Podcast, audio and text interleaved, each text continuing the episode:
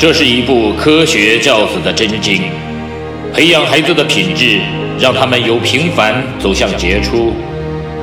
这是一份成功人生的向导，熏陶孩子的灵魂，让他们由普通变得卓越。即日起，小明说道与您一起走进犹太人的家庭教育，透过百余个经典的犹太故事。品读到蕴含着无穷哲理与智慧的教育箴言与心得，从而帮助孩子创造属于自己的美好人生。嗨，大家好，我是小明说道的小明。这次我们一起来说到的话题叫做卖早点的学问。致富不能盲目行事，要靠智慧加适当的变通。一条小街上有两家卖早点的，分列街两头，两家早点店的客户相差无几。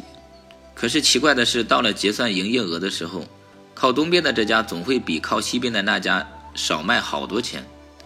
要是一天两天如此，倒也罢了，奇就奇在天天如此。按理说不应该呀，一样的经营模式，一样的招待方法，一样的价格，而且经营环境也差不多。时间长了，这事就传开了，但没有人能够找到其中的原因。一个学者路过此地，听了这个事，也感到纳闷，就欲探个究竟。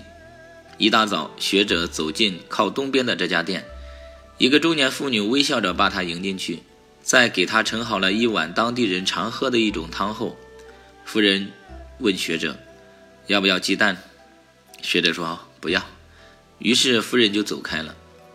学者留意了一下，那夫人对每个客户的问话都是一样：“要不要鸡蛋？”当然，客户不一，有的说要，也有的说不要的，大概各占一半。学者又走进靠西头的那家早点店，同样也是一个夫人，同样微笑着把学者迎进去，在给学者盛好了一碗汤后，夫人问学者：“要一个，还是要两个鸡蛋？”学者下意识地说：“要一个。”学者也特别留意了一下，那夫人对每个客户的问话都是一样的：要一个，还是要两个鸡蛋？